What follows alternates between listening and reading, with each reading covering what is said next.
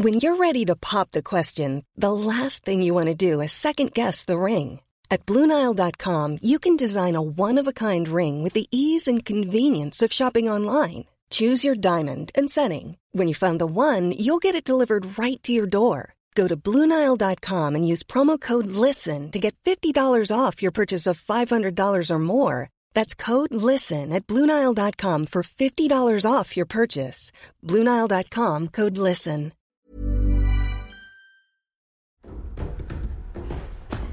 Have you done? I'm so sorry. We're both sorry. I was telling her the story. It just, it just fell out of We'll, my I, I- we'll, hand. we'll search and find We it can another pay one. for I a new promise. one. Quiet!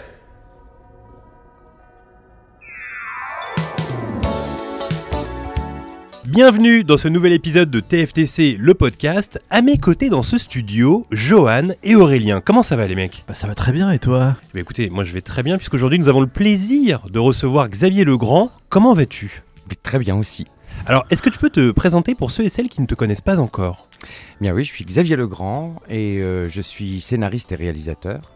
Euh, je développe, oui, j'ai, Bah bah, pourquoi pas? Oui, bah, j'ai réalisé mon premier long métrage jusqu'à la garde qui est sorti en 2018 et là c'est mon second long qui sort qui s'appelle Le Successeur.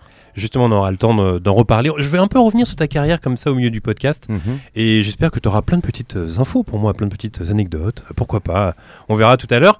Euh, dans cet épisode, nous allons nous pencher sur un film qui a marqué l'année 2017, Mother.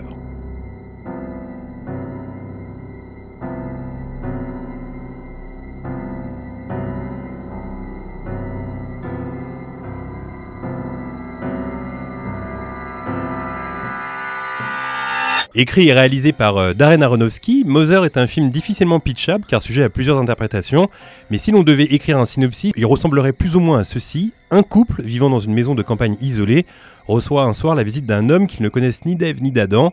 Il se dit médecin et cherche un endroit où dormir. La femme ne souhaite pas l'accueillir, le mari oui.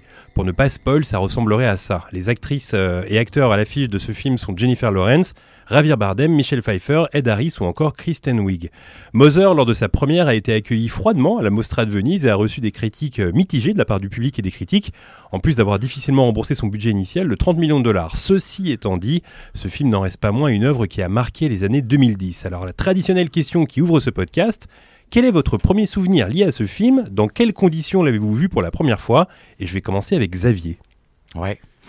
Bah, c'est un film que j'ai découvert, euh, que j'ai eu la chance de découvrir euh, à la Mostra de Venise, parce que j'étais aussi en compétition contre ce film. Ah, incroyable Ouais, ouais, C'est bon, j'ai déjà mon anecdote qui est pas mal dès le début. Ouais, ouais.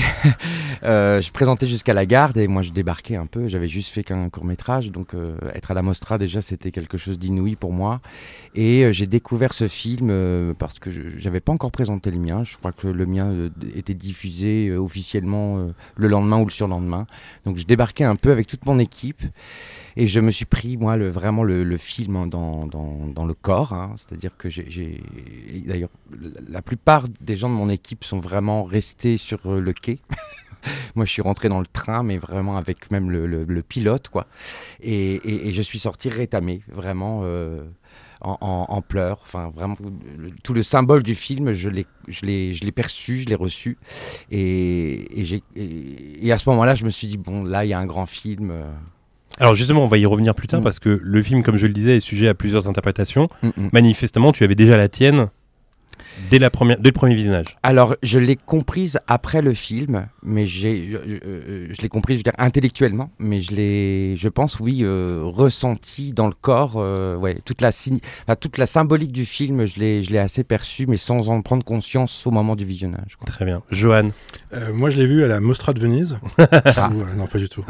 Oui, ça Euh, va être moins glamour. Ouais d'un coup on va retomber d'un étage. Euh, moi je l'ai vu lors d'un premier date figurez-vous. J'avais Oh. rencontré une jeune femme euh, quelques jours auparavant. On s'était dit que c'était une bonne idée d'aller voir ce film ensemble. Bon, Mm. on l'a vu au Max Linder, bien installé, avec euh, nos petites bouteilles d'eau. Et puis, euh, spoiler, quand on est sorti du film, eh ben, on n'avait plus, on avait plus du tout envie de se pécho. Moi, je suis rentré chez moi. Et Ça met dans un mood. ça met dans un certain mood qui est pas forcément celui de la séduction, effectivement. Mais hum, et, et, quant à l'interprétation qu'on a eue du film, j'avoue que sur le coup, on n'a rien compris. Donc euh, quand on s'est posé un peu pour débriefer le film, euh, moment toujours un peu compliqué, bon, bah, ce qui m'a aidé, en fait, c'est de regarder sur euh, Allociné. Voilà. Donc voilà, mais par contre, je l'ai reçu de façon très... C'est-à-dire que autant j'ai pas trop compris ce que je voyais, autant je ressentais le film. Et ça, Hmm. c'était quelque chose qui m'a beaucoup marqué à l'époque. Aurélien Eh bien, moi, je l'ai vu hier. Parce que euh, j'avoue que j'avais raté euh, ce film quand il est sorti au cinéma. Et euh, je savais que c'était un film dans lequel il fallait rentrer. Et je pense que c'est plus dur de le voir euh, autrement que dans le cinéma. Quoi, parce que maintenant qu'on est un peu abreuvé de plein de choses, de couper, etc. Et en fait, c'est un peu ce que ça m'a fait. Dès que ça commençait à être un peu plus euh, difficile à entrer dedans ou à comprendre, bah, je sentais que je commençais à décrocher. Mais j'ai quand même eu un rapport assez viscéral avec le film. C'est-à-dire que j'ai pas essayé de le comprendre mais j'ai senti beaucoup de choses. Et je trouvais qu'il y avait peu de dialogue et peu de choses justement explicites et énormément de, je sais pas, de- d'éléments qu'on prenait euh, bah, de manière viscérale, comme tu disais, Xavier, que je trouve euh, hyper intéressante. Donc euh, voilà, c'est très récent, ça date d'hier, mais je suis en train de justement me prendre tout. Ouais, T'es en le- process encore. Ouais, là, Mm. je suis complètement en process de tout, d'essayer de comprendre des choses, et je continue encore à. Donc, ça veut dire que c'est un grand film pour moi parce que, en fait, à partir du moment où tu en récupères quelque chose et que tu continues à y réfléchir des jours après l'avoir vu, Bien sûr. des heures pour l'instant, ça veut dire que c'est fort. Moi, je me souviens que je l'avais vu au cinéma dans une salle complètement comble. Et je me souviens de l'effroi de la salle. Ça, c'est un vrai souvenir. C'est-à-dire qu'on sent l'effroi qui monte. Ouais. Euh, et je l'ai revu hier.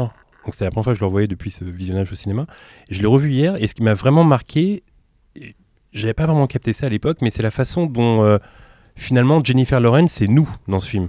C'est-à-dire que c'est comme un, un FPS dans les jeux vidéo. C'est-à-dire que c'est un film euh, filmé à la première personne. C'est-à-dire que Jennifer Lawrence, en gros, c'est le personnage, il y a plein d'interprétations, mais c'est surtout nous parce que c'est la seule personne rationnelle dans le film. Tout est irrationnel autour, et la seule personne qui est rationnelle comme nous, c'est Jennifer Lawrence. Et moi, je me souviens que, euh, alors, à l'époque, j'avais pas. euh, En fait, j'aime ce genre de film parce que chacun peut le récupérer. C'est-à-dire que chacun en fait sa propre interprétation. Et d'ailleurs, c'est pour ça que Darren Aronofsky euh, en parle rarement. Il s'est un peu épanché sur le sujet quand même en donnant un début d'interprétation. Mais en général, c'est un film qui laisse comme ça au public. On lui dit fais-en ta propre interprétation. Et une interprétation que j'ai euh, pas vue sur les réseaux et que moi je m'étais fait à l'époque, c'était celle des réseaux sociaux. C'était pas la même époque, 2017-2024. Euh, Il y avait un truc en 2017 où euh, sur les réseaux sociaux, on laissait comme ça entrer les gens dans notre intimité. Et moi j'avais vu un parallèle comme ça avec les réseaux sociaux. Alors je me suis amusé à noter plein de trucs euh, hier en le revoyant. Mais le, je m'étais dit, c'est une allégorie ou une métaphore des réseaux sociaux parce qu'on a l'intimité du foyer et on laisse entrer les gens à l'intérieur. C'est un peu ce que fait Instagram, ce que fait Twitter, etc. C'est-à-dire qu'on monte des photos, on monte son intimité, on dit plein de choses et on laisse entrer les gens et après on se laisse submerger par ça. Il y a ma- l'image de l'enfant, c'est-à-dire qu'aujourd'hui, dès que les gens ont un enfant sur les réseaux, ils le montrent en photo. C'est-à-dire qu'ils l'offrent aux gens comme ça, ils l'offrent au peuple. Et en fait, il y a plein de petits parallèles comme ça entre l'intimité et les réseaux sociaux et le film. Et bien après, euh, j'ai vu qu'il y avait plusieurs interprétations, et tu en as aussi, j'imagine, Xavier, mais euh, celle qui collait le plus et celle que Aronofsky a un peu donnée, c'est euh, la destruction de la nature. Jennifer Lawrence serait la planète, Javier Bardem serait l'homme, et en gros, on, on laisse de côté la nature comme ça, on la salit, on la détruit, jusqu'à ce que ça explose à la fin. Quoi. Quelle était ton, ton interprétation, toi, Xavier? Oui, enfin pour moi, c'était la maison, la terre, et, et elle était la mère nature plutôt. Hmm. La mère nature et lui le dieu. Et donc euh, effectivement, euh, en fait au début, je me disais bon, c'est très étrange ce couple dans cette maison. Je me dis tiens, on est presque dans du Strindberg, hein, qui est un, un, un auteur de théâtre suédois où il y a toujours des couples comme ça. C'est la guerre des sexes. On sent qu'il y a un vrai problème. Et puis il y a ces deux autres personnages qui arrivent qu'on pourrait interpréter comme Adam et Ève. hein. Mais à l'époque, je me dis, tiens, maintenant, on va être dans du Claudel, l'échange de Claudel, où c'est l'histoire de deux couples. Euh, et, puis après, euh, après, oui, on est dans le point de vue de Jennifer Lawrence et, et- et- et la façon dont elle est finalement euh, défigurée. Euh, elle qui essaye de réparer, de rénover, de redonner naissance et que au fur et à mesure, bah, la maison va se peupler et va venir tout détruire. Euh, je n'avais pas conscientisé que c'était ça, les mots. Nature, terre, Dieu, mais j'avais complètement senti euh, que c'était de la violence de l'humanité, de même de la civilisation, de l'aveuglement de la civilisation, de la barbarie. Et quand elle, vraiment à la fin, quand elle criait, je, je, je, je n'étais pas dans son état, mais j'ai eu vraiment un. Bon, je, suis un bon spectateur en général, hein, mais j'ai vraiment pleuré à chaudes larmes. J'étais euh, viscéralement euh, euh, défiguré comme elle. Bah, justement, tu parlais de Adam et Ève juste avant. Il y a aussi une interprétation autour de la religion Mhm. pour ce film où Javier Bardem serait Dieu. Adam et Ève, les persos de Michel Pfeiffer et Ed Harris. Abel et Caïn sont les Les fils deux fils qui s'entretuent. qui s'entretuent. Donc il y avait tout un, un parallèle comme ça. Euh, il y avait tout un truc aussi sur le. Les gens disaient que c'était une métaphore des, des maris narcissiques euh, et pervers. Il y avait tout un truc comme ça. Donc en fait, finalement, on a. Bon, moi c'était les réseaux sociaux, mais il y a la nature, il y a la religion, il y a, y a plein de trucs. Et c'est ça qui est fort avec ce film, c'est que il nous met en tension. Mais aussi, on en fait ce qu'on veut au niveau Mhm. de l'interprétation. Donc ça, c'est incroyable. On en fait ce qu'on veut, mais en même temps, il y a comme une sorte de schéma, parce que vraiment, si on, on- on approfondit, on- je pense que vraiment la théorie de la terre, la nature, euh, et, et de Dieu, et de Adam et Ève, et Ab- Abel et Cain, la dramaturgie, elle est presque même piquée, j'ai envie de dire. Mais en même temps, c'est des schémas qui s'appliquent justement aussi à euh, la masculinité toxique, à euh, plein d'autres interprétations, et notamment ce que tu évoques sur les réseaux sociaux aussi, comment... comment par exemple on, on- on- on est, euh, on est envahi par l'intimité, enfin le, en- oui, comment euh, le, le peuple entre dans notre intimité ou on le laisse entrer dans notre intimité. Exactement. Et d'ailleurs, pour. euh, alors, j'avais noté plein de trucs comme ça pour essayer d'expliquer mon, mon idée de l'allégorie, de la métaphore des réseaux sociaux. À un moment donné, on voit un passage dans le film où les gens entrent, donc limite par effraction chez elle, et repeignent les murs. Oui. Et c'est un peu aussi les réseaux parce que. Quand on laisse entrer les gens comme ça, ils vous disent quoi faire dans les commentaires. Tu devrais faire ci, tu devrais t'habiller comme ça, tu devrais faire comme ci, comme ça. Et donc il y a plein de petits trucs comme ça. Alors je, pense pas que c'était ça, mais je sais pas. J'ai vu un truc avec les réseaux sociaux, c'est assez drôle. Est-ce que toi, Xavier, il y a une scène qui t'a marqué plus qu'une autre dans le film? Oh oui, je crois que c'est. euh, euh, il y en a eu plusieurs, mais, mais notamment quand ça comme, enfin, quand euh, il y a le GIGN qui arrive et que. euh, Ouais. Voilà. si je me souviens vraiment, les premières larmes qui sont venues, c'est quand elle demande à des invités qui s'acharnent à vouloir s'asseoir sur le plan de travail parce que l'évier n'est pas fixé et qu'elle leur demande poliment plusieurs fois et elle se retourne, elle est emmerdée par un mec et derrière ils font direct, ils se rasseyent dessus et puis limite ils provoquent pour vouloir justement casser l'évier et là euh, effectivement bon, concrètement on peut se dire c'est c'est débile mais symboliquement c'est tellement vrai Hmm. et effectivement tu parlais des gens qui repeignent les murs mais quand on voit que tout le monde pratiquement s'entretue saccage il y a quand même des gens donc des hommes des humains qui essayent Bon, ça fait passer à l'écologie. Il y a des, éc- des, écolo- des écologistes qui sont plus éveillés, qui essayent de réparer, d'entretenir la terre pendant que d'autres la massacrent. Et, et du coup, c'est vrai que j'ai l'impression que euh, si effectivement on prend le film au premier degré, on n'y comprend rien. Enfin, Mmh. alors on, on se dit c'est n'importe quoi. Euh, et effectivement, quand euh, on voit qu'il y a une sorte de, de chaos dans la maison, et puis qu'on voit deux personnages en train de repeindre les murs derrière avec leur rouleau, on se dit mais on est où? C'est sûr qu'il faut pas avoir de premier degré pour le voir. Complètement. Et puis pour donner une indication comme ça en plus, euh, Aronofsky avait donné une interview dans laquelle il avait dit que ce film venait d'un cauchemar. Il avait fait un cauchemar comme ça et puis il a écrit un premier draft en cinq jours. Euh, et en gros, ce cauchemar, c'était euh, tout ce qui se passe sur Terre. Donc euh, la nature qui est malmenée, euh, les attentats, tout ça. En fait, tout ce qu'on est en train de faire, tout ce qu'on est en train de salir. Et c'est de là qu'il a eu l'idée du film. Mm. Joanne, il y a une scène qui t'a marqué toi en particulier? Moi, j'y étais allé vierge de tout, euh, de tout commentaire. J'avais pas lu le pitch. J'avais juste un peu vaguement vu la, la bande, à- la bande annonce. Et euh, moi, c'était le, le- le plaisir de retrouver certains acteurs aussi dans ce film-là qui m'y avait euh, voilà euh, amené. Et donc, j'avais vu moi de façon très premier degré au début. Mhm. En tout cas. Et moi, ce que j'ai aimé, c'est quand ça commence à basculer, qu'on se dit, mais en fait, qu'est-ce que je suis en train de regarder? Ouais. Et euh, moi, je m'attendais à un simple, simple film de Home Invasion. Je m'attendais à retrouver vraiment une histoire très didactique sur un mari un peu violent ou sur ce- ce- cet effet de pervers narcissique, etc. Puis en fait, pas du tout. Et en fait, tout ça, ça m'a embarqué. euh, euh, et, et- et le fait d'être bousculé, de pas comprendre ce qui se passe, ça, ça m'avait beaucoup plu. Mais d'ailleurs, tu fais bien de parler des acteurs parce que là, en revoyant le film hier, j'ai été marqué. Alors forcément, Javier Bardem et Daris jouent très bien, mais j'ai été marqué par la performance de Jennifer Lawrence et surtout de Michelle Pfeiffer. Ouais. Michelle Pfeiffer qui est incroyable dans le film, quoi. Elle est flippante. hein. Elle est vraiment, elle est vraiment flippante. quoi. Toi, Aurélien, il y a une scène qui t'a marqué plus qu'une autre? Euh, moi, il y a, enfin, c'est plusieurs petites scènes, mais il y en a deux. Il y a donc, euh, comme euh, vous avez celle quand ça part vraiment en rêve party et tout, qu'on comprend plus rien, que ça déborde et que tu sens vraiment, euh, bah, qu'après ça part vraiment, euh, je sais pas, l'espèce de fanatisme qui en ressort complet où tu vois que tout le monde devient fou et qu'il n'y a plus de possibilité de contrôler quoi que ce soit. J'ai vraiment eu de l'angoisse en moi en fait. Je me suis dit, ça y est, c'est le monde euh, qui est en train de basculer. Et genre, tu vois ce truc quand les gens ils sont complètement en train de essayer de te faire croire à quelque chose et qui sont fanatisés par ça et que toi t'es pas là et que tu veux pas être dans ce truc là et qu'en fait ils t'en- ils t'embarquent là-dedans par, euh, par défaut quoi. Donc il y a ça et sinon toutes les scènes où euh, c'est très euh, dans le fantastique de comment la maison vit. Et au début je pensais que ça allait partir en mode poltergeist, tu vois, quand Jennifer Lawrence elle sent la- le cœur de la maison, Mmh. quand il y a les traces de sang qui arrivent dans une pièce un peu spéciale et tout, et tout ce truc de la maison un peu vivante.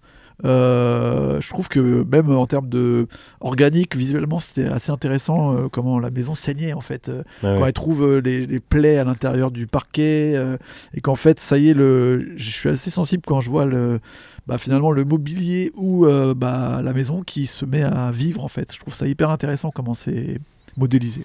Moi, en le revoyant, il y a deux scènes qui m'ont marqué. Euh, la première, c'est celle où euh, Jennifer Lawrence, pour la première fois, craque et gueule en disant dégagez de chez moi en fait parce que ça c'est on attend ça en fait pendant tout le film pendant tout le film nous on est à la place de Jennifer Lawrence et on a qu'une envie c'est de dire mais cassez-vous de chez moi en fait et à un moment donné ça, elle en peut plus ça monte ça monte et elle le dit elle gueule et dit cassez-vous de chez moi et Dieu sait qu'elle est euh, hyper euh, conciliante dans le film clair. pendant Mhm. pendant une bonne partie du début. Et la deuxième scène qui m'a vraiment marqué, c'est celle, et je me souviens que ça m'avait marqué aussi au ciné, c'est quand il demande au, au couple de. Enfin, quand Pfeiffer et, et Harris, euh, parce qu'ils ont pas. Il n'y a, il y a pas de nom dans le film, les personnages n'ont pas de nom, euh, cassent le- l'espèce de petit diamant comme ça, le cœur. Euh, donc là, on leur dit de partir. Elle va les voir dans la chambre et ils sont en train de copuler juste après. Ouais. Et là, on ressent une gêne et un truc de mais qu'est-ce qui se passe au sein de mon foyer quoi? C'est un cauchemar quoi. Et ça, c'est très bien représenté, je trouve. Euh, donc voilà, je pense que c'est les- vraiment les deux scènes qui m'ont. euh, Mais il y, en a beaucoup dans ce film, il y a beaucoup de scènes qui marquent quoi. Oui, cette scène où elle vient d'accoucher et que lui s'assoit, installe le fauteuil et, attend. Il veut, il veut la- la- le prendre le bébé dans les mains, dans les bras, et elle, elle refuse et il attend qu'elle Qu'elle ait s'endorme. trois secondes d'assoupissement et elle se réveille en sursaut. Et, Et d'ailleurs, il le joue très bien, Bardem, parce qu'il est très inquiétant à ce moment-là Ah dans son regard. quoi. Ouais, ouais, ouais. Euh, alors Aurélien, euh, ce film a donc été euh, écrit et réalisé par Darren Aronofsky, réalisateur dont on connaît le nom et les œuvres, mais un peu moins le parcours. Tout à fait. Et donc j'ai fait quelques petites recherches parce que moi aussi je connaissais, comme vous, un peu son, profil qui va de Pire, Requiem for a Dream jusqu'à The Wrestler et The Whale plus récemment, et donc passant par Moser. C'est vrai qu'il y a eu beaucoup de, bah, films qui se ressemblent, mais en même temps avec des changements, soit scénaristiques, soit même de réalisation et de fond. Parce qu'il y a des fois où c'est très euh, dans l'allégorie et dans la symbolique, euh, et des fois très euh, même religieux dans certains de ses films, notamment dans Moser. D'autres fois où c'est beaucoup plus didactique et plus ouvert à un plus large public, j'ai envie de dire. Pour revenir un petit peu sur euh, son parcours, euh, le mec est né en 1969, il a vécu à Brooklyn, New York. Dans sa jeunesse, ses deux parents étaient euh, professeurs, enfin sont peut-être encore professeurs, j'ai pas vérifié. Et il a grandi dans un environnement religieux, mais pas tant que ça en fait, parce que je me demandais si- d'où pouvait venir un peu toute cette, appétence pour la Bible qui vient quand même ré- régulièrement dans ses films. Lui, il va l'expliquer différemment. C'est que euh, il va en fait très tôt s'intéresser à la biologie et à la nature. Donc là, on comprend mieux Moser. Et en fait, il va être biologiste sur le terrain euh, Ah ouais, pendant très longtemps. Au début de ses études, même dans les années 80, il va partir euh, faire un grand voyage au Kenya et s'intéresser à la nature au Kenya, puis en Alaska.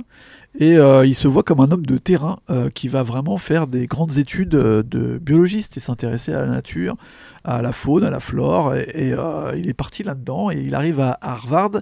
Il va faire un double cursus d'anthropologue et de cinéaste en fait. Et c'est vraiment à la fin de ses études, vu qu'en même temps il va être très fan de, de théâtre, de Broadway avec ses parents et tout. C'est à ce moment-là qu'il va finalement basculer côté cinéaste. Mais finalement, il était très scientifique en fait à la base. C'est ça qui ressort un petit peu dans la création de ces films maintenant euh, quand on y pense. Je trouve c'est qu'il y a un rapport à justement la spiritualité, la philosophie et aussi la nature et la science en fait qui est assez euh, important. Euh, ça, donc ça, après très vite il devient un peu un- une sorte de génie à Harvard. Quand il sort pour son film d'études. euh, Son premier court métrage marche, marque beaucoup les gens en 91, donc au début, tout début des années 90. Et après, il va faire des choses qui sont pas vraiment, euh, enfin qui sont un peu en avance dans le temps. C'est que pour son premier film, qui sera donc Pi, qui sortira en 97, il va faire du euh, crowdfunding en fait. Il va demander à tous ses amis et les gens de sa famille de donner 100 dollars. Et il dit si le film marche, je vous rembourse 150. S'il marche pas, bah, vous aurez le nom dans le crédit. Et en fait, euh, c'est complètement comment marche maintenant le Kiss Kiss Bank Bank, tu vois. Il arrive à avoir euh, 60 000 dollars. Ouais, quand même. Et avec 60 000 dollars, il arrive à monter son premier film qui va être Pi, donc qui va être, euh, bah, qui va présenter à Sundance, euh, qui va cartonner, qui va être d'ailleurs le premier film à être euh, disponible en téléchargement sur Internet en Ok. 97. Donc pareil, il est très dans la technologie et dans un peu la nouvelle façon de consommer le cinéma.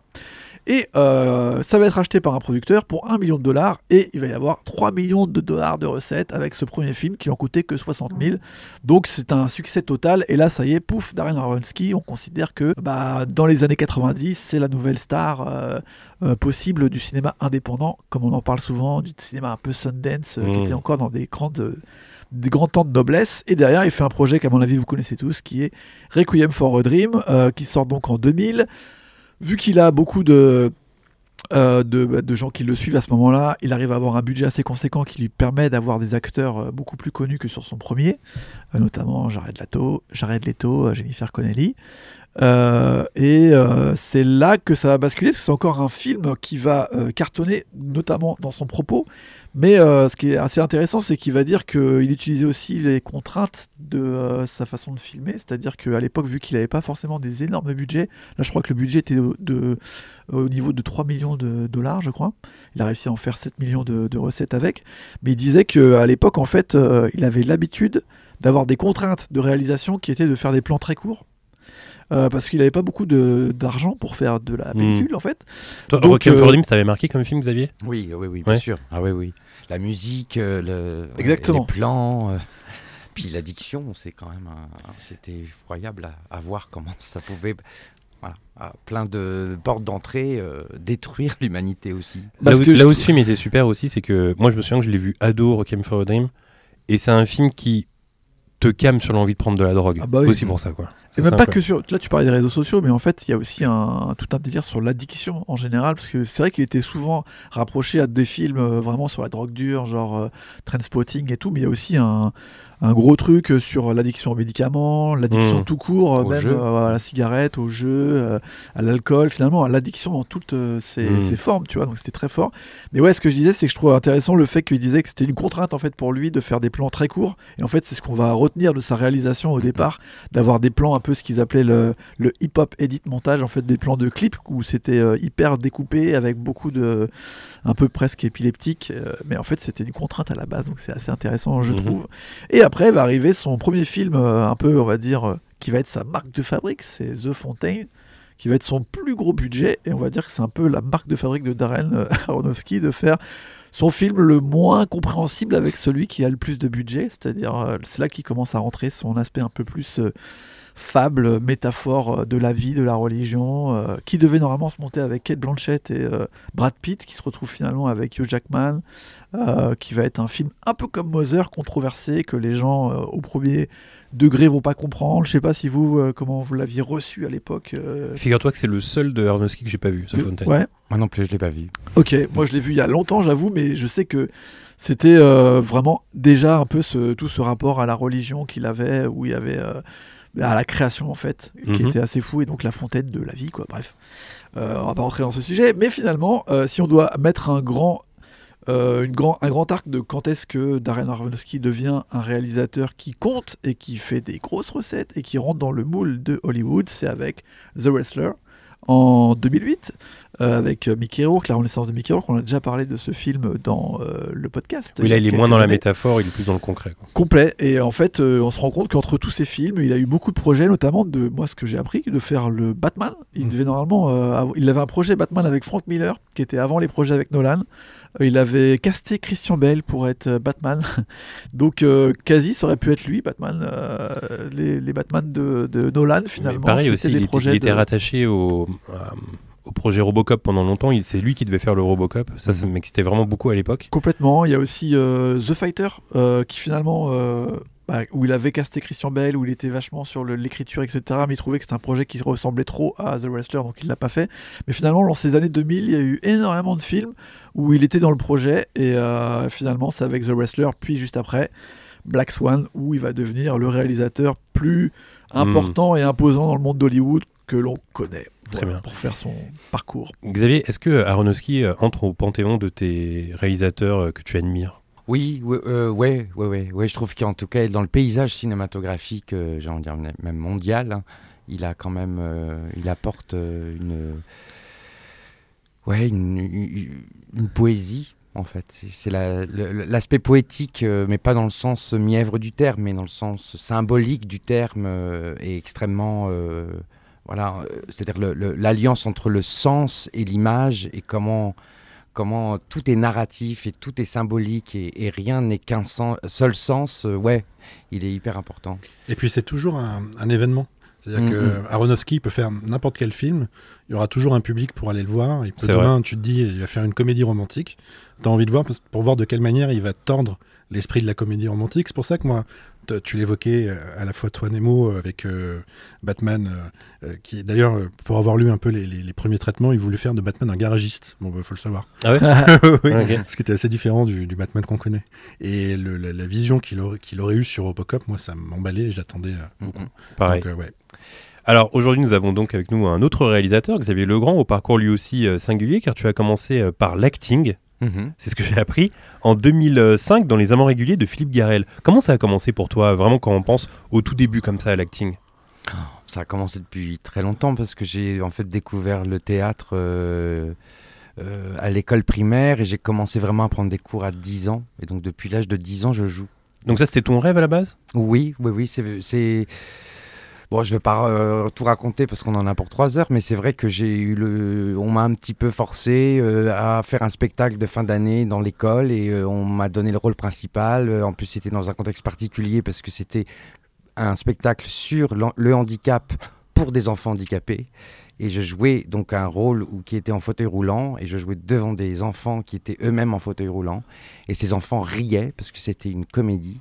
Et le fait de les faire rire, ça m'a. J'ai compris le sens de, de, de, de l'identification, de leur apporter du plaisir, de leur apporter euh, un miroir. Et donc, euh, très vite, ça a été vraiment ma décision. Et j'ai pris des cours et j'ai jamais arrêté. Donc en gros, tu commences par la comédie, t'enchaînes avec des petits rôles, et puis il y a un basculement euh, en... enfin, au début des années 2010, puisque tu réalises ton premier court-métrage, Mm, mm. avant que de tout perdre. Alors déjà, comment ça s'opère tout ça? Comment t'en arrives à réaliser ce cours, et là, comme ça, à basculer de la comédie à la réalisation Bah, c'est l'écriture et notamment l'écriture de théâtre. J'étais, euh, c'était à une époque où je jouais beaucoup en tournée, des spectacles euh, que je, où j'étais au TNP de Villeurbanne, donc il y a une troupe permanente. On, jouait beaucoup de spectacles et donc du coup on, on- allait partout dans les villes en France et euh, ben au bout de deux jours, bon, on a fait le tour des villes et puis on se retrouve à l'hôtel. Donc le soir on joue, mais la journée et j'ai commencé à vouloir écrire, mais j'avais des velléités vraiment d'écrire pour le théâtre. Et le fait de le jouer, le théâtre, de le lire, de le travailler, je crois que j'avais une sorte de- peut-être de complexe d'infériorité par rapport aux auteurs que je jouais et surtout que je détectais quand même que mon écriture était cinématographique et donc du coup en fait euh, je me suis amusé à essayer d'écrire un scénario de court métrage et Ok, donc ça euh, débute comme ça, quoi. À ça débute- S'amuser à écrire quelque chose. Exactement, mais alors ça prend des années, hein, parce que bien évidemment, j'avais aucune velléité euh, de me sortir et scénariste et réalisateur. Et c'est des rencontres, en fait. Alors justement, j'allais y venir, c'était ma question suivante, parce que pour ce premier court-métrage, donc on est en 2012, 2011, tu Mm, tournes en mm. 2011, je c'est ça. Euh, T'arrives quand même à avoir pour un premier court-métrage, alors que t'as pas vraiment de, de, de background avant, euh, Léa Drucker et Denis Ménochet. Ouais. Denis Ménochet qui venait de tourner dans Inglourious Bastards. Comment tu fais pour choper comme ça deux acteurs aussi importants pour un premier court-métrage? J'en suis en même, encore moi-même étonné. je sais que c'est grâce à mon producteur, hein, euh, Alexandre Gavras, qui lui-même n'était pas producteur à l'époque. En fait, il était réalisateur. On s'était rencontrés d'ailleurs sur un projet de théâtre. Euh, J'étais assistant à la mise en scène au théâtre. Lui réaliser la captation. Alors c'est pas une captation du spectacle, c'était vraiment une, un tournage du spectacle. hein. On le cap- on n'était pas, c'était pas une captation en public, c'était vraiment euh, une quinzaine de jours où on reproduisait le spectacle en, Mhm. en film en fait. Et j'avais mon, mon, court métrage qui était prêt et je lui ai fait lire juste pour avoir son avis. Et lui en fait voulait passer à la production et c'est lui qui m'a dit mais il faut que tu essayes de le réaliser toi-même, vu comment tu m'en parles. Tu penses à qui? Je dis, bah, moi, euh, oui, pour le rôle de Myriam, euh, je voudrais une actrice comme Léa Drucker, mais à aucun moment j'imaginais qu'on allait lui proposer, que j'allais même travailler avec elle. Ouais. Je me disais, bon, je vais avoir une, des copines euh, voilà, euh, de théâtre qui vont peut-être pouvoir jouer. Il me dit, mais non, il faut peut-être lui proposer. Et donc, on est allé la voir au théâtre, on lui a proposé, elle a lu, elle a adoré, elle a voulu m'accompagner. Et donc, du coup, que, Ça se passe comme dans un rêve pour l'instant, parce qu'en plus la Oui. suite est encore plus euh, folle, mais pour l'instant là ça débute comme dans un. Oui, il y a une sorte de fluidité comme ça, et en même temps, se dire, bon, c'est qu'un court métrage, c'est son premier essai à- au producteur, c'est le mien aussi, et en même temps, Léa était euh, effectivement, euh, paraissait un peu trop pro pour moi, qui n'ai jamais, tenu une caméra, ça, mais en même fait- temps, oui. c'était pas une star non plus. Oui, non, mais c'est ça, c'est- Ouais. c'est rare des, des acteurs aussi confirmés qui font confiance à un réalisateur qui a encore rien fait. Oui, exactement, mais c'est ça qui était fou, mais je pense que, bon, elle a... Avant de me dire oui, elle a lu, elle a aimé, elle a accepté de me Mm. rencontrer. et C'est à l'issue de la rencontre où elle a compris aussi quel film je voulais faire. Euh, et, euh, et en même temps, c'était quelqu'un de tellement, c'est quelqu'un toujours d'ailleurs de tellement simple, accessible, qui veut travailler pour les projets et pas pour autre chose, que en fait, euh, ben, entre le, euh, Alexandre qui débutait, moi aussi, et elle qui était que, se présentait comme une débutante aussi, sans aucune prétention de son nom et de sa carrière, c'est, ça, ça découlait que c'était très simple en fait. Alors, la suite, elle est folle parce que le court-métrage court -métrage reçoit le César du meilleur court-métrage, Mhm. mais en plus est nommé aux Oscars. Oui. Ça, c'est incroyable. Faut que tu nous racontes comment ça s'est passé. Je veux tout savoir. Los, Los Angeles, les Oscars, la cérémonie, comment t'as vécu tout ça? Bah, c'était euh, un peu irréel. Je me souviens d'avoir. euh, euh, j'étais, je, je jouais une pièce de Tchekhov à l'ép- à l'époque. On, on a- ça, ça allait être la première. Et euh, on, on, on était en répétition. On allait faire un filage. Et je reçois le coup de fil d'Alexandre Gavras qui me dit On est nommé aux Oscars. Incroyable.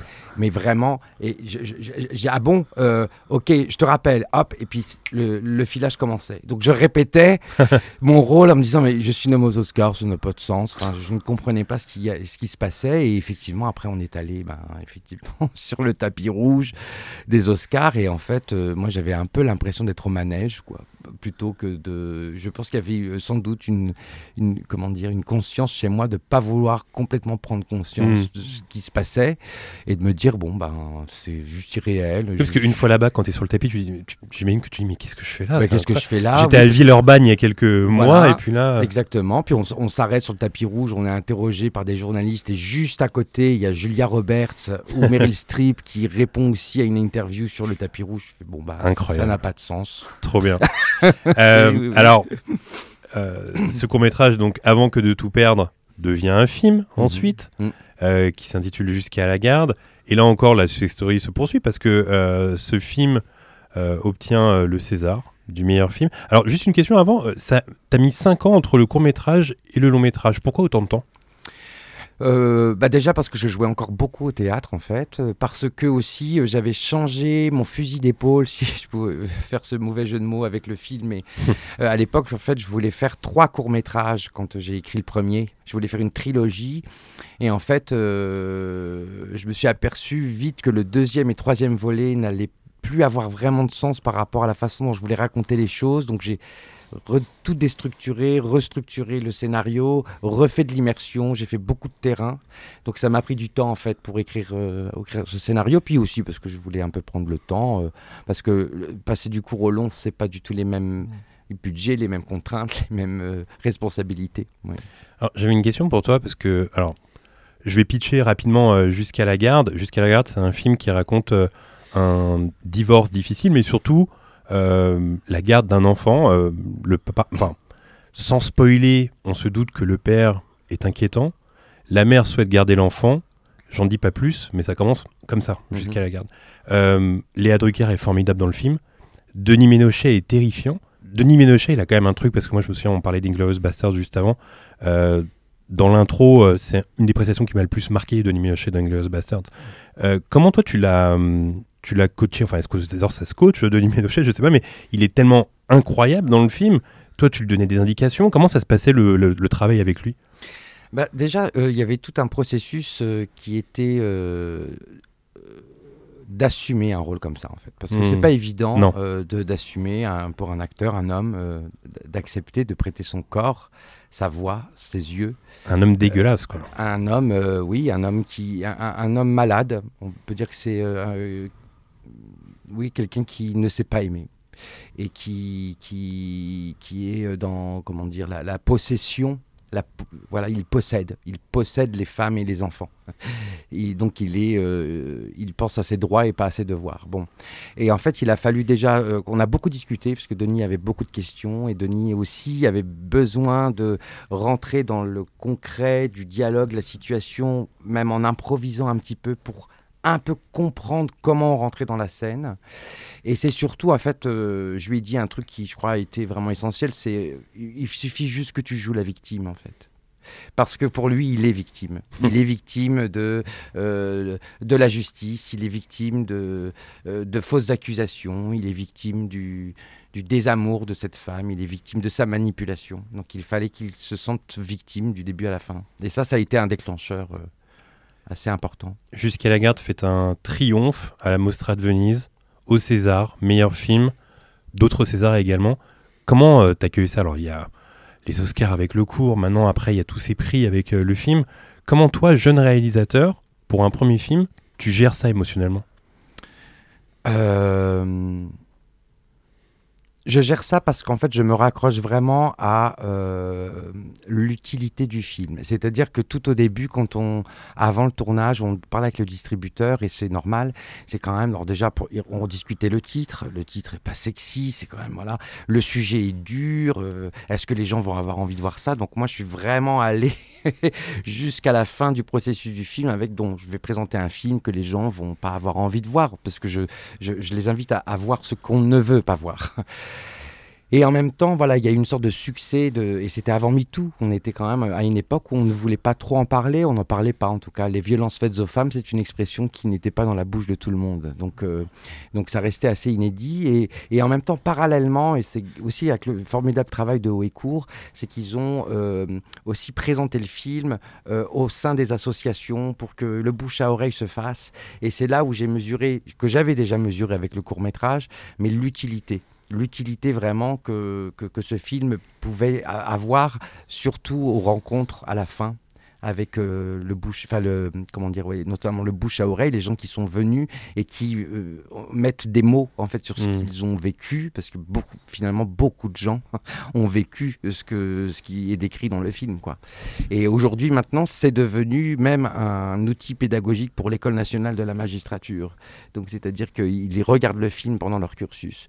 Donc, je me suis accroché à ça euh, aussi pour relativiser avec les paillettes, avec les prix qui s'accumulent, euh, pour essayer de dire euh, ouais, donc c'est super parce qu'on on, on me, on me, on, on, me reconnaît, on, on, a envie de mettre un coup de projecteur sur, euh, sur mon travail, mmh. mais c'est aussi un coup de projecteur sur un sujet et qu'il faut avoir la responsabilité de porter jusqu'au bout. Donc c'est ça qui m'a tenu les pieds sur terre, je crois. Moi j'ai vu ce film, je l'ai pas vu au cinéma, mais je l'ai vu dans mon salon. Et je me souviens que ça faisait très très longtemps que je n'avais pas été aussi euh, euh, pris par un film. C'est-à-dire que plus rien n'existait autour. Mon téléphone portable n'existait plus. Et tu sais que parfois il peut être tentant pendant un film. Et là, plus rien n'existait. Et ça faisait très longtemps que je n'avais pas eu ce truc où je prends, je touche un peu mon canapé comme ça en mode Waouh, qu'est-ce qui se passe quoi J'étais vraiment pris. Ça, c'est incroyable. Et ça, j'aimerais y revenir quand même plus tard parce que je trouve que euh, il y a une vraie patte dans ton cinéma, c'est celle de faire monter la tension avec brio. Ça, c'est quelque chose que j'ai vraiment senti dans tes deux films, on va en parler après, mais mmh. cette façon de faire monter la tension, c'est assez extraordinaire. Tout va bien sur Disney, tu as travaillé sur ce projet par la oui, suite. Oui. Mmh. Et maintenant, ton deuxième film qui se nomme Le Successeur, qui est sorti hier. Je t'en parlais en off tout à l'heure, petite pression, un deuxième film forcément. Mmh. Oui, ah bah forcément, oui, c'est c'est comme une règle à laquelle on ne peut pas déroger. oui, il y a une pression, bien sûr, parce qu'on est attendu, parce que forcément, euh, maintenant, les gens euh, va, vont vous regarder avec déjà une histoire. Déjà euh, une histoire derrière. Donc forcément, on est sujet de toute façon à une certaine déception. C'est-à-dire que si on fait la même chose, on est un peu feignant. Si on fait littéralement différent, on est décontenancé. Euh, Il y a même des gens qui m'ont dit mais pourquoi faire ce film après jusqu'à la garde? J'ai envie de dire mais c'est quoi la recette? Dites-moi quel film faut-il faire? Donc oui, euh, la pression était euh, là et, euh, et j'ai attendu qu'elle qu'elle s'éteigne un peu pour pouvoir le faire. C'est pour ça que j'ai mis aussi beaucoup de temps. C'est pas que pour ça, mais c'est aussi pour ça que j'ai voulu prendre le temps de le faire. Quoi. Alors avec Aurélien et Johan, on a eu la chance de voir euh, le film en avant-première au Max Linder il y a quelques jours. Personnellement, j'ai adoré le film. Vraiment, bravo, j'ai trouvé ça extraordinaire. Euh, et pour vous dire, avec, euh, on est allé manger au restaurant après avec Johan et Aurélien. On s'est retrouvés devant le ciné parce que ma moto était garée là-bas. Et on, on a discuté du film comme ça pendant plusieurs minutes. Toi, qu'est-ce que tu en as pensé Et puis ce moment-là, etc. Et en fait, je pense que c'est réussi à partir du moment où tu as des gens qui ont envie d'en parler après. Et moi, c'est un film qui est resté avec moi. Alors, je vais vous raconter le pitch et je vais faire vraiment très attention avec, euh, avec le pitch parce que j'ai pas envie d'en dire trop. Mais globalement, c'est l'histoire euh, d'un jeune styliste en vogue qui travaille pour une grande maison. En tout cas, on imagine que c'est une grande maison et qui devient euh, le créateur star. On le sent. D'ailleurs, il s'apprête à faire la couverture de Harper Bazaar. Euh, tout va très très bien pour lui. Et puis un jour, il reçoit un appel. Son père vient de mourir, père avec qui il est en froid depuis une vingtaine d'années, si je dis pas de bêtises Mhm. et il doit se rendre à Montréal pour régler la succession. J'en dirai pas plus. J'ai vraiment adoré le film. Encore une fois, cette tension qui monte, on la ressent aussi.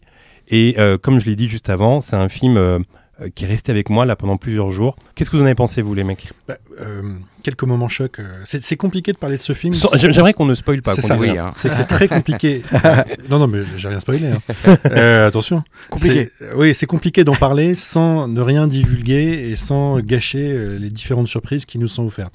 Plusieurs choses, moi, ce que j'ai aimé, c'est le, le travail autour du temps qui passe. C'est que j'ai beaucoup aimé les, les quelques ellipses que l'on voit pendant le film et j'ai trouvé ça euh, hyper bien. Oui, au niveau de la mise en scène, c'est Et très de la mise en scène, bon, très fort. Les acteurs, alors Marc-André Grandin, ça m'a fait plaisir, euh, qui est un acteur chauve, euh, qui a un premier rôle. Et ça, pour le coup, ça, moi, pour le moi, ça me touche. euh, ça, pour le, ça, me, ça me touche. Personnellement, C'est personnellement, ça me touche. euh, Oui, ce qui te représente. euh, ouais, Voilà, bon, ça fait plaisir. Et puis pour rester aussi dans le, dans, sur le, revenir pardon sur le domaine de la mode et de la création, et j'ai trouvé ça bien d'avoir un, voilà, alors, euh, comment dire, une reproduction assez fidèle euh, de, de l'univers de la mode et des défilés. Oui, ce que tu m'as dit après le film.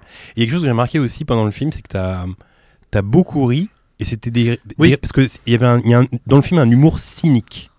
C'est un humour très spécial où on peut ne pas du tout rire, mais parfois on rit tellement on est gêné. Mais je, je ne dis rien. Non, on dit rien, mais Voilà. mais il y a quand même un truc où on rit parce que on n'a pas d'autre choix que de rire parfois, tellement Ouais. c'est Ouais. cynique. Oui, c'est d'accord avec ça, toi, de Xavier, ou pas Oui, c'est même un rire de défense. Un, un rire de, de- on est décontenancé parce que le, le- le personnage se retrouve dans une situation qui est absolument inédite et absolument cauchemardesque. Donc euh, nous, on, on- on rit par défense, par nervosité, par, euh, par euh, absurdité même. L'absurdité que la vie peut quelquefois Ouais. produire. Et- Aurélien. et il y a un- Oui, pardon, pardon. il y a un petit moment aussi qui m'a beaucoup fait rire, c'est le moment où Aurélien a sursauté sur son siège. bah oui. Moi, je suis très, très jumpscare. Oui, sans spoil, Aurélien. Bah oui, il y, a un- y y a petit jumpscare à un moment, donc euh, je suis tombé dedans à fond. Et euh, non, sans spoil, euh, moi c'est euh, ouais un peu cet aspect. euh, c'est pas une scène en particulier où c'est vachement l'aspect de gouffre, un peu de de fuite en avant comme ça, de tomber dans quelque chose qui ne s'arrête jamais et on sait jamais quelle va être la, fin en fait, la fin de la chute. Euh, et euh, comment réagir? En fait, je me suis vachement euh, identifié au personnage principal de en fait. je pense que c'est là où c'est très réussi, c'est comment moi j'aurais réagi si tout ça, si tout ça m'était arrivé en fait. Et est-ce qu'il y aurait eu des changements? Est-ce que, est-ce fait on se, on n'anticipe pas des fois qu'on va bien réagir sur certaines situations et, et mal sur d'autres et qu'en fait on sait pas. Enfin que j'ai trouvé que c'était bien retranscrit dans le film ça, que on, sait jamais en fait comment ça va vraiment se passer, et les choses absurdes qui peuvent arriver et les, euh, les gestes qu'on peut de l'extérieur trouver bizarres et Mhm. qui en fait de l'intérieur peuvent, euh, quand on y repense, être euh, totalement logiques de, de réfléchir quoi. Alors, toute proportion logique dans l'illogique quoi. toute proportion gardée, bien sûr. Euh, moi, j'ai un peu pensé à Hitchcock pendant le film. Est-ce que ça a été une inspiration ou euh, les films d'Hitchcock? Oui, ça c'est même pas, j'y ai même pas pensé. C'est-à-dire qu'il est en moi Hitchcock. J'ai été, euh, j'ai été élevé à Hitchcock. D'ailleurs, je dois dire que on propose toujours des films à l'invité. Mhm. Donc, il y avait Moser, tu as proposé Moser, mais tu as aussi proposé La Corde. Oui. Ouais. Oui, oui, c'est vrai qu'Hitchcock, c'est. J'ai même pas eu besoin de dire. Bon, de toute façon, on voit très clairement Vertigo, par exemple, Ouais. cette spirale euh, qui est le premier plan du film, on y pense, mais voilà, il y a des escaliers qui peuvent penser à Psychose, il y a plein de choses. Il est, il est dans mon cinéma, euh, Hitchcock, mais sans même pas. Enfin, je fais même pas exprès de le citer, c'est comme ça. En tout cas, euh, le successeur est sorti hier, comme j'ai dit, c'est réalisé par euh, Xavier Legrand avec euh, entre autres Marc-André Grondin. Personnellement, j'ai adoré le film, je vous le conseille à fond. J'espère qu'on n'a pas trop spoil, non, on n'a pas spoil, ça va. non, je pense pas. je Non, pense ça, on n'a pas spoil. Enfin, En tout cas- la fin. Vraiment, vous pouvez me faire confiance. Super film, le successeur. Alors, Johan, revenons-en à Moser. On est d'accord que le visionnage de ce film te met dans un mood, et pas forcément dans un bon mood. Pas le genre de film à voir avec quelqu'un pour un premier date. Effectivement, bah, c'est vrai que donc je le disais, hein, Modern, moi je suis allé voir au cinéma avec une jeune femme que je venais de rencontrer. Euh, elle avait craqué sur moi, évidemment, et donc Oui, bien sûr. on avait échangé les numéros de téléphone et on s'était mis d'accord pour aller voir ce film quelques jours plus tard. Chez chose faite, euh, un dimanche soir, figurez-vous, on était allé au Max Linder, on s'est installés tous les deux. On a regardé ce film. Linder, quand même. hein. Comment C'est ton ciné, le Max Linder. bah, J'habite à côté, forcément ça me, voilà, ça me facilite les choses. Et euh, on se retrouve pour aller voir ce film, on en sort. Et là où j'ambitionnais voilà, un rapprochement et une séduction entre elle et moi, bah, je vous avoue que je suis sorti de ce film-là, j'ai eu qu'une envie, bah, c'est de rentrer chez moi. Et, euh, et puis de me poser, de réfléchir un peu à ce que je venais de voir. Et J'étais un peu sous le choc. Et c'est vrai que ça fait partie de ces films qu'on n'a pas forcément, enfin en tout cas que je ne préconise pas de voir lors d'un premier date. Mais c'est pas le seul. Euh, c'est pour ça que je vous ai préparé un petit jeu. Je vous ai préparé une liste de films. Et puis vous me dites si selon vous c'est un film à voir ou pas lors d'un premier date. Ok, parfait. Est-ce que ça vous va? Très bien, parfait. Bah, D'ailleurs, en attendant, est-ce que vous avez des idées de films vous à ne pas, à surtout pas voir, à surtout pas voir lors d'un premier date? Alors moi, j'ai- en tête des films comme ça que je Cannibal n'ai pas, Holocaust. que je n'ai pas envie de voir avec mes parents. Il y a des films comme ça Ah qui oui, sont oui. toujours gênants à voir avec les parents parce qu'il y a des scènes de sexe. ou- Basic Basic. Basic Instinct. Souvent le film qui revient. Mais avec un date. euh, La pianiste de Michael Haneke, Oui. je pense que Non. Non, ça marche pas non plus. Mais même là récemment, de Zone of Interest, c'est pas un bon film pour De un premier premier date date. Non. Ouais. Alors, si je vous dis la soupe aux choux, est-ce qu'on voit pendant un premier date ou pas? Ah, bonne question. Parce qu'il y a quand même un. Vous savez que tout, un- un tout d'un encha- coup, j'essaie quand même d'élever les débats. hein, vous Oui, non, mais oui, bien sûr. Non, mais il y a un enchaînement de. de, de... de flatulence. de flatulence dans le film. Voilà, non, Bah, je pense ça, que non. ça permet peut-être de mettre les choses à plat. Mais bien sûr, ça permet d'être à l'aise dès le début. Ça permet de savoir aussi si on a le même sens de l'humour. Oui. Effectivement. Xavier, ça se mate en premier date, ça, de la soupe au chou Bah, quoi moi, je pense que oui. Ouais. Ouais, eh ben, Bon, allez, oui, allez, Eh ben, eh, grâce à Xavier, vous avez tous un premier point. Parce qu'effectivement, beaucoup réduisent ce film à un festival de flatulence. mais c'est avant tout une magnifique histoire d'amitié entre Jean-Louis, Jean Carmé pardon, et Louis de Funès. Et aussi, euh, euh, effectivement, Jacques Villeray. Et puis, c'est une charge contre les désertifications rurales, qui est Oui, un c'est vrai, thème ça. toujours aussi actuel. Donc, regardez-le avec votre, avec votre crush et vous m'en direz des nouvelles. Euh, Titanic, est-ce qu'on le voit pendant un premier date ou pas? Oui, bah, bien sûr. Bien sûr. Xavier? Un peu long, il va bien s'endormir. Ouais, c'est Ouais. un peu glaçant à la fin. Mais Ah ouais je- En fait, euh, comédie romantique, quand même. L'iceberg. grossière erreur de Jean-Baptiste. Ah bon Parce qu'effectivement, 3h30, c'est Aïe. beaucoup trop long. Ah, mais oui. Admettons que vous lancez le film à 21h. Il y aura forcément une petite pause au milieu pour aller boire un petit coca ou que sais-je. Donc il va se terminer aux alentours de 1h de ma- du matin. Et à cette heure-ci, vous préférerez faire un gros dodo. Ah, mais oui, mais, gros mais- je suis tombé dans le piège. Deuxième erreur, il y a DiCaprio qui est au sommet de sa beauté, Ah, tout comme oui. Kate Winslet. Euh, donc même si vous êtes aussi séduisant que Nemo, bah, vous faites pas le poids. Bah Donc, oui, euh, bah, Damien a raison. Grossière erreur. C'est vrai, je suis tombé dans le piège. Allez, troisième film. Qu'est-ce qu'on a fait au bon Dieu? Est-ce qu'on le voit lors d'un premier date ou pas? Non, je pense pas, non. Non. Non Ça permet de se projeter en même temps. Nemo. Oui, permet par de se rapport au- à projeter la belle par- famille, bah ouais, euh, ouais. Oui, la les belle famille, valeurs. Des changements Bah, qu'il peut y avoir. alors, euh, Je pense que ça permet de, ouais, de bien tester s'il y aura de l'avenir ou pas. Alors c'est un peu relou parce qu'on va croire que c'est Xavier qui a écrit, qui a écrit mon premier J'ai raison. Parce que Ah. j'ai dit que oui, effectivement, c'est un film à voir parce que ça peut vous donner une idée sur votre belle famille. Donc, effectivement, c'est un film que je vous conseille lors d'un premier date. Ça vous permet de vous projeter dans l'avenir. Et avec bah les- voilà. Bah, avec Xavier avait la réponse pour toi. Euh, allez, avant-dernier. Quand Harry rencontre Sally, premier date ou pas Ah bah oui, quand même. Ah oui. Bien que, attends, j'ai pas envie de tomber dans le piège parce que ça, ça- il y en est où ça se termine mal, non Ah, je Oui, ne sais rien. C'est- pas le. Ah, faut pas mélanger tout ça avec Meg Ryan. Il y en a Non mais c'est considéré comme la plus grande comédie romantique de l'histoire. Très souvent, on pense à quand Harry rencontre Sally. Bah, Tu es décidément très mauvais à ce Ah mince. Puisqu'effectivement, c'est surtout pas un film à voir lors d'un premier date, puisqu'il faut quand même rappeler que Harry et Sally mettent environ 15 ans pour se pécho Ouais, dans le film. Ouais. Donc si vous étiez euh, pressé euh, voilà, de, de- de séduire, Ouais. c'est peut-être pas la bonne idée. Pareil, il y a un autre film, surtout pas tomber dans le piège, c'est Un jour sans fin. Surtout pas à voir lors d'un pre- dans- lors d'un premier date, Puisque, est-ce que vous savez combien de temps a passé Bill Murray dans sa boucle temporelle Ah, je crois que c'était un truc. Oui, j'avais la, je- donné l'info dans un précédent podcast. Oui, je les ai tous écoutés pour me pour rappeler. 10 ans, je pense. Mais il passe 40 ans. dans 40 sa ans oh là là. Ouais. 40, Donc pareil, si vous êtes pressé, que vous, vous comptiez pécho le jour, le jour même, bon bah évitez. Oui, d'accord. Allez, dernier film avec un petit bonus. Euh, Est-ce qu'on va voir le successeur pour un premier date? Et ça, je vais, vous, vous répondez pas. Je réponds à la, Eh ben, je pose la moi, question je- directement à Xavier. Moi, je pense que oui, parce que euh, le film peut cliver, le- mais le film suscite énormément de dialogue. Alors, peut-être ça retarde le, le Ça coït, dépend l'humeur. mais en même temps. Oui, ça le retarde, c'est certain. voilà. ça, c'est sûr. Mais, mais plus c'est long, plus c'est bon. Effectivement. le- Non, là, je pense que c'est un, un bon premier film pour un premier date parce que tu as envie d'en parler après. Et Mm. si tu as peur d'avoir des blancs avec la personne parce que tu t'entends pas avec elle, au moins tu parles du film. Mm, mm. Ah, C'est-à-dire que t'as- t'as as des blancs, mais t'as quand même envie de la pécho. Bon, ça c'est. Oui, non, mais parfois, tu sais, tu peux avoir, euh, je sais pas, il se passe rien, il y a pas de magie, euh, et bah tu parles du film au moins, quoi. Ouais, effectivement. Bah, Ouais. je suis d'accord avec vous. Très bien, ça me va. Et bah écoute, bah, mais j'espère que si vous avez un date ce soir, vous suivrez les conseils de. Oui. Qu'est-ce qu'on a fait au bon Dieu de. Le successeur. Évidemment. Euh, alors, Xavier, euh, est venu le moment de te poser une question euh, cruciale. Aimerais-tu que je te raconte des anecdotes croustillantes concernant le film Mother? Ah bah oui. Ça te ferait plaisir Avec Eh volonté. ben, écoutez. Euh, alors déjà, pour commencer, on n'entend aucun prénom dans le film, je vous l'avais dit tout à l'heure, aucun prénom n'est attribué. Et donc, euh, dans, les, dans le générique de fin, c'est him, her, enfin, c'est ça quoi, il n'y a pas de prénom dans le film.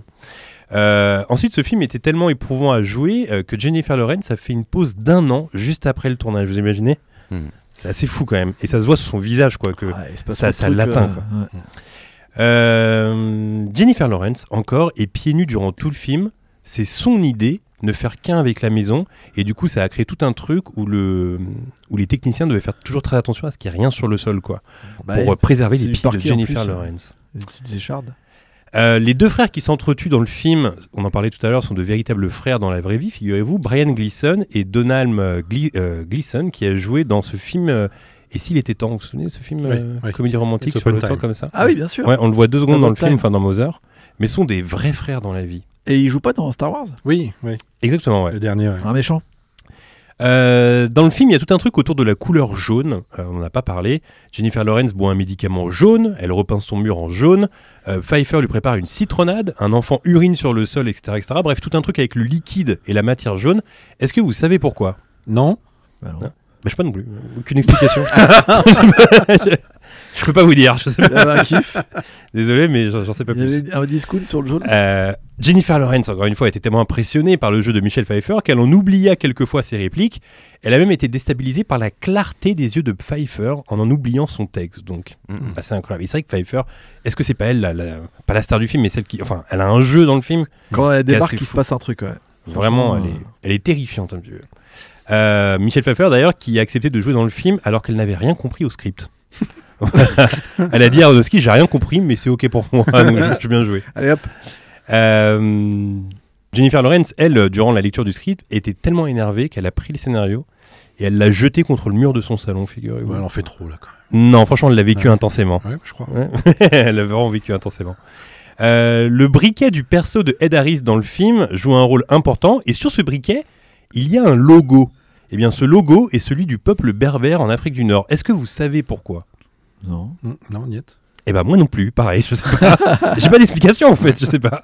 Mais c'est le logo du peuple berbère. C'est bien croustillant ça. bah oui, bah. Euh, donc, alors, le tournage était hyper éprouvant pour Jennifer Lawrence, si bien que les techniciens lui ont offert un espace comme ça, euh, de, une sorte de sas de décompression. C'était une petite tente où à l'intérieur il y avait plein de bonbons.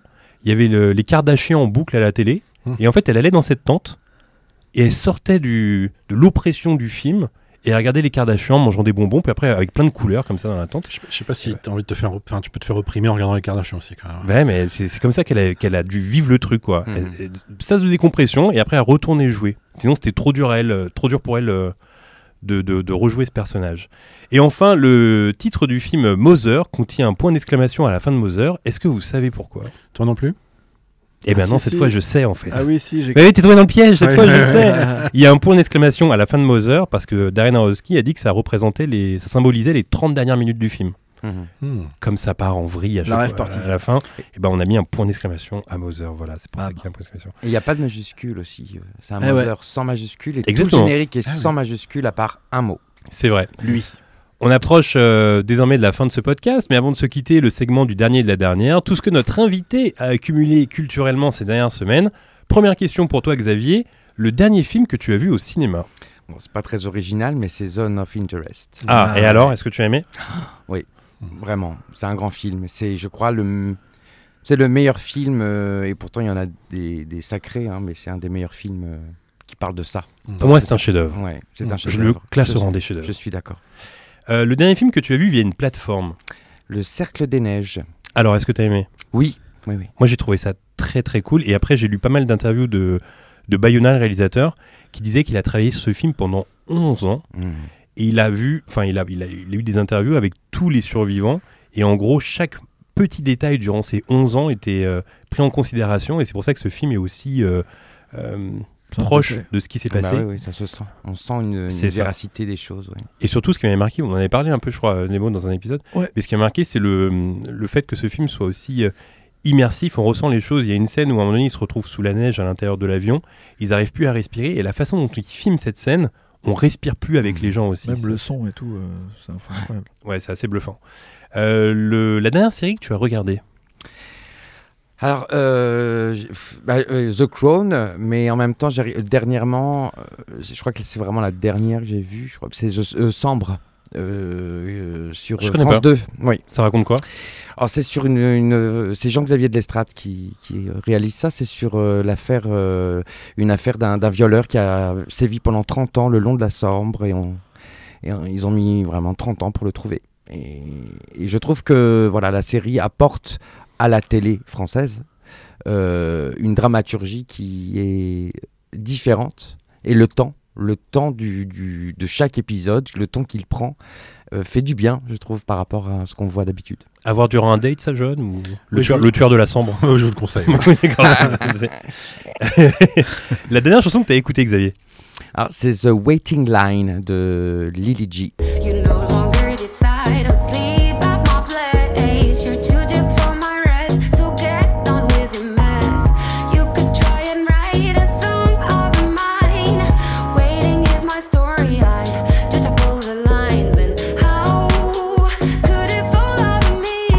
Et question musique, c'est la première fois qu'elle apparaît dans le dernier et la dernière. Euh, Je vais la mettre maintenant. Le dernier concert auquel tu as assisté. Le concert, Ouais. je crois que c'est Véronique Sanson Ok. à Tours. Ouais. Et alors, c'est toujours aussi bien? Ouais, bah ouais, parce que j'ai, euh, ma mère était fan de Véronique Sanson, donc j'ai, grandi avec ses chansons. Donc je suis aussi, euh, j'aime beaucoup, euh, enfin je connais toutes ses chansons. Ok, Sanson, voilà. Le dernier livre que tu as lu? Le dernier livre que j'ai lu, alors c'est pas très original, mais c'est, je l'ai découvert tardivement par rapport à tout le monde, c'est Triste Tigre. Mais je suis en train aussi de relire, j'arrive presque au bout, c'est euh, euh, euh, Journal d'une jeune fille rangée de Simone de Beauvoir. Ok. Voilà. Le dernier jeu vidéo auquel tu as joué Même si ça remonte. Bah, je pense à, un- comment c'est, Angry Birds. Ah, sur l'iPhone Moi oui. Ok, d'accord. Ah ouais, je suis pas très jeu vidéo. enfin. La dernière BD que tu as lue Alors ça, pareil, je suis pas un grand lecteur de BD, mais euh, c'est euh, Blaise de Dimitri Planchon, dont j'ai fait euh, parce qu'après ça a été adapté en film d'animation et j'ai fait, fait des voix. Et donc voilà, quand je savais que j'allais faire euh, ce projet, j'ai lu et c'est super bien, super bien. Alors, le dernier objet euh, culturel que tu as acheté, ça peut être un album, un film, un t-shirt, enfin lié au cinéma ou à la musique, euh, peu importe. Bah, c'est très clair, c'est euh, un DVD de Chabrol que d'un film que je n'avais jamais vu et que je cherchais depuis un moment, c'est Les Godelureaux, qui est un vieux film qui est pas très réussi, mais voilà. Alors, je tiens à préciser que tu avais aussi proposé pour euh, ce podcast euh, La cérémonie Oui. de Chabrol, un film que j'adore. J'ai longtemps hésité avec celui-là. Je me suis dit, c'était intéressant aussi de parler de Moser parce qu'il y a tellement de choses à dire sur Moser que, Mhm. que c'était pas mal de le décrypter un petit peu. Euh, et enfin, le dernier artiste que tu as suivi sur Insta, si tu as Insta ou euh, Twitter, peu importe. Sur Insta, et j'ai découvert une chorégraphe grecque qui s'appelle Zoe Tatopoulos, je crois, qui fait euh, des chorégraphies absolument hallucinantes. Voilà. Très bien. Ouais. Ce podcast est désormais euh, terminé. Xavier, est-ce que tu peux nous en dire plus euh, sur ton actu? Alors, on en a beaucoup parlé, le successeur qui est sorti hier. Est-ce que il y a déjà un troisième film en tête? Tout Ah, déjà, ça y est? Oui, oui, il y a déjà un troisième film en tête, euh, en écriture. Mhm. Ok, d'accord, très bien. Que tu espères sortir quand, si tout se passe bien? Aucune idée. Il est encore. euh, voilà, moi je suis un. Je prends beaucoup de temps à l'écriture pour que tout le reste après aille très vite. Donc euh, non, non, j'ai encore en plein dans l'écriture. Donc euh, je pense que j'ai encore bien un an et demi, deux ans d'écriture minimum. Et là, euh, donc tu as travaillé sur Tout va bien sur Disney donc Oui. une série. La série, c'est aussi quelque chose qui te tente? Ouais, tout à fait. En écriture, peut-être pas. Je, je pense pas être capable. Quoique, bon, je dis ça, mais peut-être que si le sujet me plaît, je le ferai. Mais, mais oui, oui, je trouve que. On m'en a proposé plein, euh, auxquels je n'ai que j'ai pas forcément euh, honoré dans le sens où je me sentais pas, le sujet me plaisait pas ou. euh, mais, euh, mais là, avec Camille de Castelnau et, et- et le sujet du film, euh, du, de la série, ça me, vraiment, j'ai adoré en fait cette expérience que j'aimerais vraiment renouveler. Et alors l'acting dans tout ça? L'acting dans tout ça, bah, bah, y a eu le, co- le Covid est passé par là, donc j'avais fait un spectacle juste avant le Covid. On devait faire une tournée qui s'est voilà, qui n'a pas pu se faire, et donc du coup aussi là je vais euh, jouer dans un film de Costa Gavras. Oh cool. Et, euh, et le théâtre pour le moment rien, mais j'espère que ça va venir. Très bien. Écoute, euh, merci d'être venu, Xavier, dans le podcast. C'était un plaisir. Euh, c'est la fin de cet épisode. Nous, on se retrouve jeudi prochain. Bye tout le monde. Bye. Au revoir.